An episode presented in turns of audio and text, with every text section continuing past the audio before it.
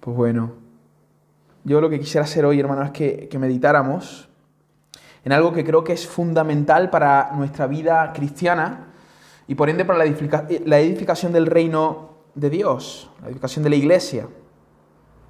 Y dado que hoy tenemos la, la asamblea de miembros y vamos a estar eh, compartiendo, hablando acerca de varias cosas, eh, antes de comenzar a pensar, opinar y proponer cómo vamos a proyectar el año, yo creo que es de vital importancia tener muy en cuenta aquello en lo que vamos a meditar en esta, en esta mañana. Así que te pido que abras tu Biblia en 2 Corintios, capítulo 13, verso 14. Voy a coger esto para, para la Biblia. Segunda de Corintios. Segunda de Corintios. Vale. Segunda de Corintios, capítulo 13, verso 14. Vamos a leer la forma en la que Pablo se despide de la iglesia que está establecida en Corinto. ¿Lo tenéis? Algunos todavía están buscando. Espero un poquito a que lo tengáis todo. Ahí está. Ah, vale, voy a ver la hora. Dice, la gracia del Señor Jesucristo, el amor de Dios y la comunión del Espíritu Santo sean con todos vosotros. Amén. Vamos a hacer una, breve oración. Señor, eh, te pedimos que, que tú puedas hablar a nuestro corazón en esta mañana. Queremos, como decía nuestra hermana Mari, conocerte, Cristo. Queremos contemplarte, entender quién eres tú, profundizar en nuestro conocimiento de ti. Sabemos que la presencia del pecado hace que, que nuestro progreso sea más difícil, pero creemos, Señor, que tú eres poderoso para iluminar nuestra mente, afectar nuestro corazón, guiarnos a ti, Señor, y, y desplegar tu gloria para que podamos contemplarte, disfrutarte, experimentar quién eres tú, Señor, no solo con el intelecto, sino también con el corazón, Padre. Háblanos en esta mañana en tu nombre. Amén. Y amén. Hermanos, el apóstol Pablo aquí en, en su salutación final, la- en la carta que le escribe a los Corintios, él, él sella, sella la carta, sella esta segunda epístola, ah, expresando la bondad del Dios Trino para con la iglesia. Porque hermanos, solo los creyentes pueden experimentar de forma profunda la gracia de nuestro Señor Jesucristo. Solo los creyentes pueden experimentar de forma profunda el amor de Dios. Y digo de forma profunda porque el no creyente, el inconverso también, también está de alguna manera disfrutando de gracia, porque siguen viviendo, siguen respirando. Y ningún ser humano merece vivir después del pecado. Por lo tanto, hay una gracia que personas no creyentes disfrutan, pero nosotros como hijos de Dios disfrutamos de manera más profunda esa gracia. Disfrutamos de manera más profunda del amor del Padre. Y sobre todo nosotros como creyentes, gracias a la obra expiatoria de Cristo en la cruz, podemos tener comunión con el Espíritu Santo. Podemos nosotros tener comunión con el Espíritu Santo. Y parece que aquellas acciones que se ven ligadas a cada una de las personas de la Trinidad son, son intrínsecas a ellas. Parece, hermano, que, que la gracia es propia del Hijo. Es a través del Hijo que nosotros podemos experimentar ese favor inmerecido. Él fue a la cruz, Él ocupó el lugar que nosotros merecíamos. Nosotros tendríamos que estar allí, sin embargo, Él fue y ocupó ese lugar por nosotros y ahora nos ofrece perdón, gracia, misericordia, algo que no merecemos. Entonces la gracia parece ser propia del Hijo, no que no podamos ver y vislumbrar la gracia en el Padre, pero parece ser propia del Hijo. El amor es propio del Padre, porque el Padre fue el que dio el texto que, todos conocemos, Juan 3:16, de tal manera amó Dios al mundo. ¿Y qué ha hecho Dios? ¿Cómo ha demostrado su amor? Él ha dado. El amor está ligado a la entrega, a la dádiva, y eso fue lo que hizo el Padre. Él dio a su Hijo, Él dio a su Hijo para que todos aquellos que en Él crean no se pierdan, más tenga vida eterna. Vemos que el amor es algo intrínseco del Padre, es propio del Padre. Y por último, la comunión del Espíritu Santo. Solo podemos saber, conocer, palpar, experimentar algo del Hijo y del Padre a través del Espíritu. Solo. Si nosotros, si hay luz en nuestra mente, en nuestro corazón, es gracias al Espíritu. Si tú sabes algo del Padre, es porque el Espíritu inspiró a hombres, a profetas, a los apóstoles, para que escribieran este libro y tú pudieras saber algo acerca de, Cristo y algo acerca de Dios, o, más bien pudieras saber todo. Pudieras conocer de forma específica al Padre y al Hijo, no de forma exhaustiva. No podemos conocer completamente a Dios, porque Dios nos excede y nunca, nunca, ni siquiera en la eternidad venidera conoceremos completamente a Dios, pero sí que podemos conocerle verdaderamente. Y eso, hermanos, gracias, gracias al Espíritu Santo. No quiere decir esto que no podemos tener nosotros comunión con el Hijo ni con el Padre. Claro que podemos tener comunión con el Hijo y con el Padre. Pero la manera de tener comunión con el Hijo y con el Padre es solo y exclusivamente a través del Espíritu Santo. Y es de eso de lo que yo quiero compartir. Quiero que, reflexionemos un poco en esto, en la importancia de la comunión del Espíritu Santo en la vida del creyente y de la iglesia, porque esto es fundamental para nosotros. Es fundamental que la iglesia tenga comunión con el Espíritu. Es fundamental. Y Pablo es tan consciente de esto, hermano, que, que sella su segunda epístola a los Corintios con estas palabras la comunión del Espíritu Santo sea, sea con vosotros. Ahora, la palabra, esta palabrita, comunión, en el griego significa, eh, koinonía, significa participar juntos, comunicar, compartir. Esa es la idea de, de esta palabra. Entonces, eh, parece ser que el Espíritu Santo nos hace partícipes de la comunión trinitaria. Parece ser que el Espíritu Santo nos comunica la vida del Hijo y nos comunica la vida del Padre. Nos hace partícipe de esa realidad que existió desde antes que el mundo fuera creado. Esa relación gloriosa entre el Padre, el Hijo y el Espíritu Santo. Que nos hace ser conscientes de eso y no solo nos hace ser conscientes de eso, sino que nos hace experimentar esta realidad. Es, sin lugar a dudas, la tercera persona de la Trinidad. El Espíritu Santo. Es Él. Y hermano, es por eso que la comunión del Espíritu es tan importante para la vida de la iglesia. Porque sin esa comunión nosotros no podremos exponernos a la belleza de Cristo ni a la belleza del Padre. Sin esa comunión nuestra mente quedará nublada por el pecado, no podremos verle claramente. Y Pablo es muy consciente de eso y por eso sella su carta diciéndole, la gracia de Cristo, el amor del Padre, pero, pero, la comunión del Espíritu sea con vosotros. Y hermanos, si no podemos, si no podremos exponernos a esa gloria, a esa belleza, ¿sabes qué va a ocurrir? No podremos responder a ella, no podremos reaccionar a ella. Si no contemplamos, no proclamamos. O parafraseando al apóstol Juan, no podremos amarle si no somos conscientes de la profundidad de su amor. Juan escribió eso en su carta. Le amamos ¿por qué? Porque Él nos amó primero. Por lo tanto, cuando yo no amo a Dios, el problema no está en lo que yo hago, el problema está en lo que yo entiendo. ¿Se, entiende? El problema está en que no estoy comprendiendo cómo el Padre me ama, cómo el Hijo me ama, cómo se ha entregado a por mí. Y eso dado a que no tengo comunión con el Espíritu Santo.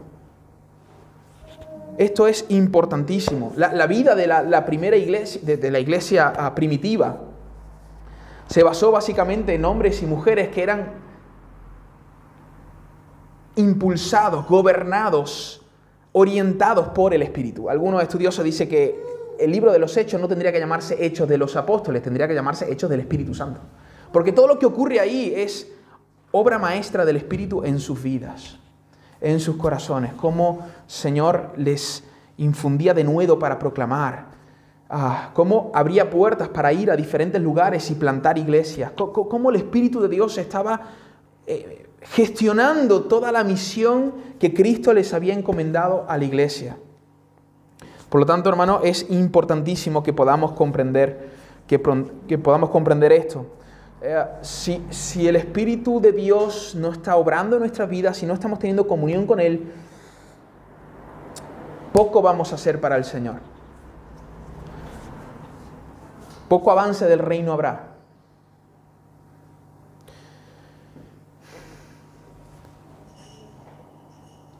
Vamos a Juan, Evangelio de Juan capítulo 17, a ver si soy capaz de explicar unos textos que, que hay aquí. Juan capítulo 17 y el tiempo se me va.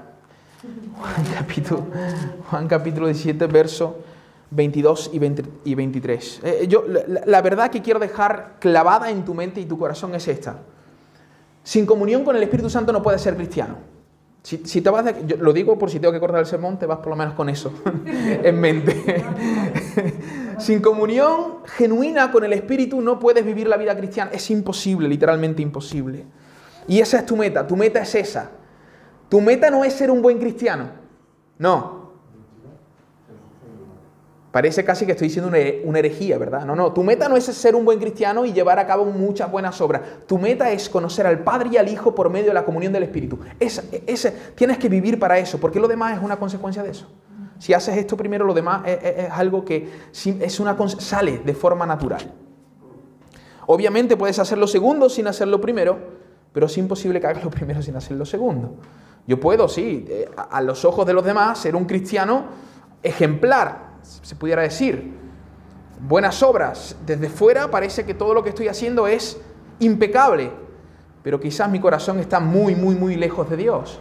La motivación por las cuales hago las cosas no son las correctas. Entonces puedo hacer todas esas cosas sin tener el corazón inclinado, pero no puedo, imposible, literalmente imposible. No puedo tener el corazón inclinado a Dios dado al efecto del Espíritu en mi corazón y no abundar en buenas obras. El que dice, yo tengo una relación con el Espíritu de Dios, yo tengo una relación con Dios, pero eso no se manifiesta en su forma de vivir, el tal está mintiendo. ¿No es cierto? Juan 17, versos 22 y 23 dice, Jesús, su oración en Getsemaní, palabras muy importantes. La gloria que me diste, Él está hablando con el Padre, el Hijo y el... Es aquella oración... Me pregunto, ¿cómo se durmieron los discípulos? bueno, luego posiblemente más de uno de nosotros nos dormiríamos también.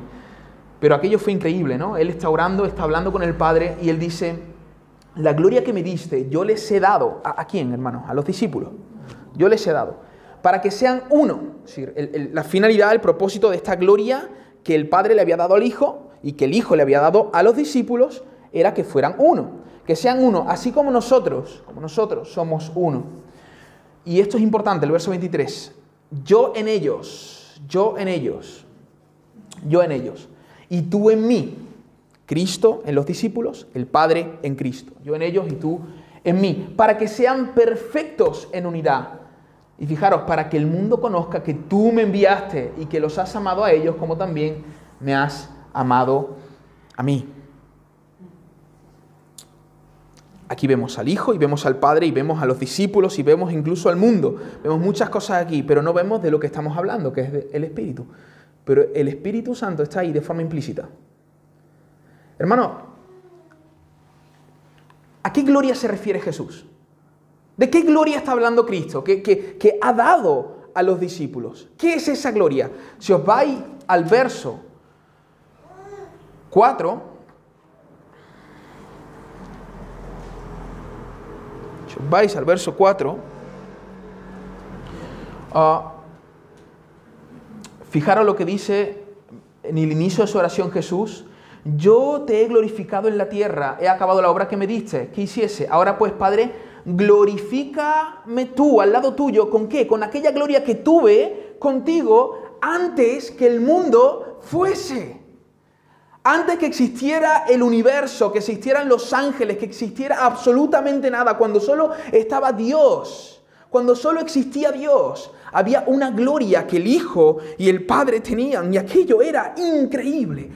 ¿Qué, qué, significa? ¿Cuáles son las connotaciones de la palabra gloria? Belleza, majestad, algo hermoso, algo digno de contemplar de disfrutar. Hermanos, ¿qué era lo que había antes de que el mundo fuera creado, de lo cual gozaba el Hijo y, el Padre? ¿Qué era? ¿Qué existía? Esa relación perfecta, gloriosa entre el Padre, el Hijo y el Espíritu. Algunos teólogos, sobre todo Jonathan Edwards, cuando habla acerca de esto, él dice que esa gloria apunta al Espíritu de Dios. Esa relación perfecta, gloriosa que había antes de que el mundo fuese creado. El Padre y el Hijo amando al Espíritu, el Espíritu y el Padre amando y sirviendo al Hijo, y así sucesivamente el Hijo y el Espíritu amando y sirviendo al Padre. Es una relación literalmente perfecta, gloriosa, gloriosa. Ahora Jesús está diciendo en el verso 23-24 que aquella gloria, aquella relación, aquella relación, aquello increíble, que nada de, lo crea, de, lo que, de las cosas que existen creadas puede siquiera mostrar un poquito de lo que eh, eh, existía en, esa realidad. Jesús dice que esa gloria Él se la ha dejado a los discípulos. Y luego el verso anterior dice, yo, ¿dónde? Yo en ellos, yo en ellos. Hermano, ¿Cristo físicamente habita en nosotros? No, Jesús, la Biblia nos enseña que Él está a la diestra del Padre ahora mismo. Sin embargo, sabemos nosotros que Jesús, no está mal decir Cristo habita en mi corazón, porque Cristo habita en mi corazón por medio del Espíritu Santo. Cristo está dentro de nosotros por medio de su Espíritu. Y si Cristo está en nosotros por medio de su Espíritu y el Padre está en Cristo, nosotros ahora podemos ser parte de aquella danza, de aquella relación, de, aquella gloria que el Padre tuvo con el Hijo antes de, que el mundo fuera creado. ¿Me estoy explicando? Tú y yo podemos disfrutar de esa relación perfecta y gloriosa que reside en la Trinidad.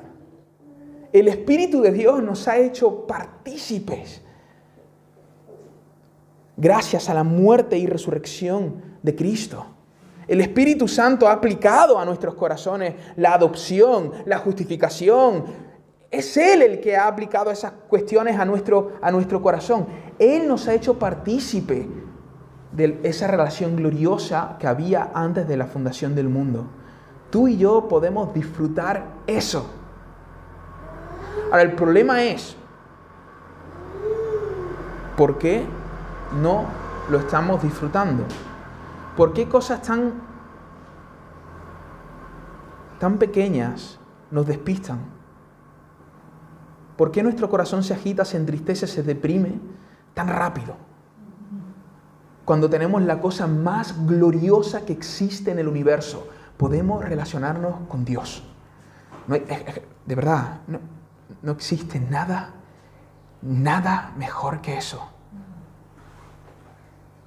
ni el amor de los hijos, ni el amor de los cónyuges, ni absolutamente nada mejor que disfrutar al Dios Trino. Nada. Pero ¿por qué no le estamos disfrutando? Esa es la pregunta. Y si le estamos disfrutando, eso se tendría que ver en nuestra vida.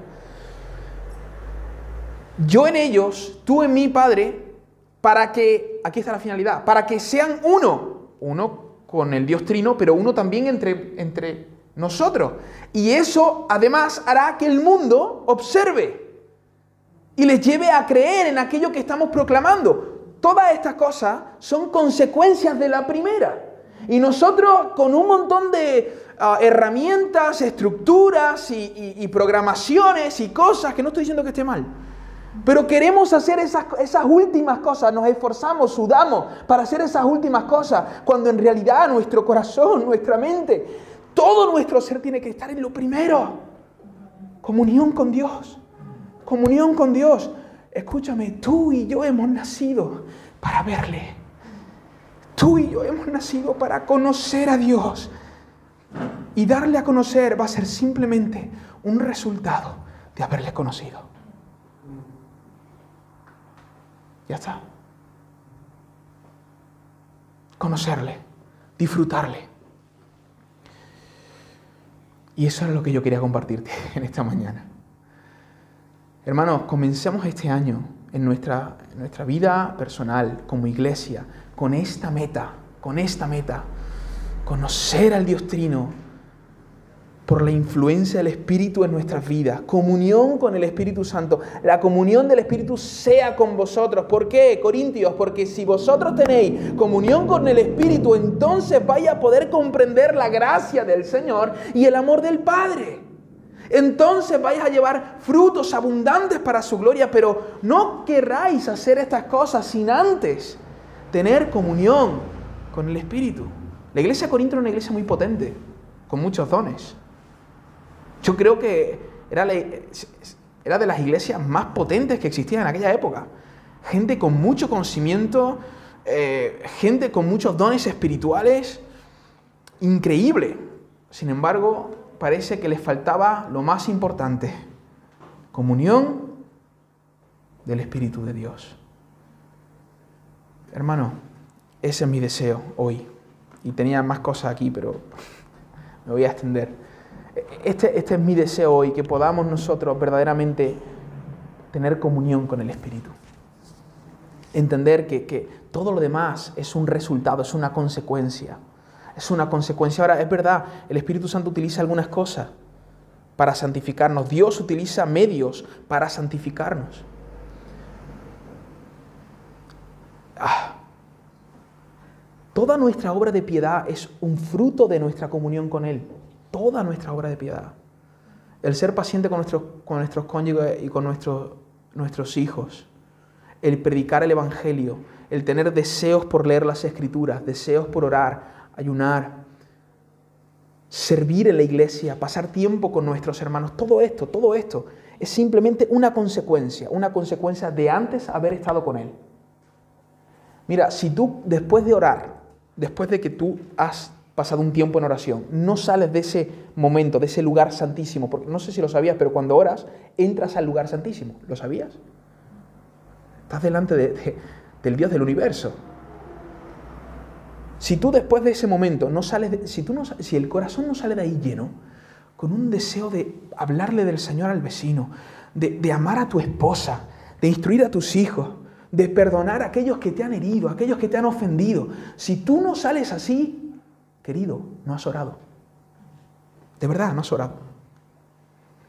Has hecho como los fariseos, una oración, una, liturgia, pero tú no has orado. Y yo te lo digo por experiencia, porque yo no siempre oro y salgo así. Y cuando no salgo así, digo, yo no he orado hoy. Y a veces tengo que volver a empezar. Señor, voy a empezar otra vez porque mi mente se me, está yendo un montón de lado. Quiero estar aquí, quiero contemplarte. Comunión del Espíritu, hermano, comunión con el Espíritu. El Espíritu a veces viene, ¿sabes qué hace? Convence de pecado. Viene a mostrarte algunas cuestiones de tu corazón que no están bien. Y, para eso necesitamos dar espacio, pararnos. Llevamos vida muy ajetreada, no pensamos en nuestro caminar. Terminamos el día y no pensamos, ¿qué hicimos hoy? ¿Por qué hicimos lo que hicimos? ¿Para qué vivimos? No, no, simplemente vamos viviendo y haciendo cosas. Para un momento, ¿por qué has hecho lo que has hecho? Señor, lo que, ¿cómo he vivido hoy? ¿Te ha agradado? Y a veces el Espíritu Santo viene, viene a convencerte de pecado, a hacerte ver aquellas cosas de, de tu corazón que no están bien, las cuales te tienes que arrepentir. Y no, hermano, a veces no es el enemigo, es que el enemigo viene a culparme, ¿no? A veces es el Señor que viene a decirte, oye, esto lo tienes que cambiar.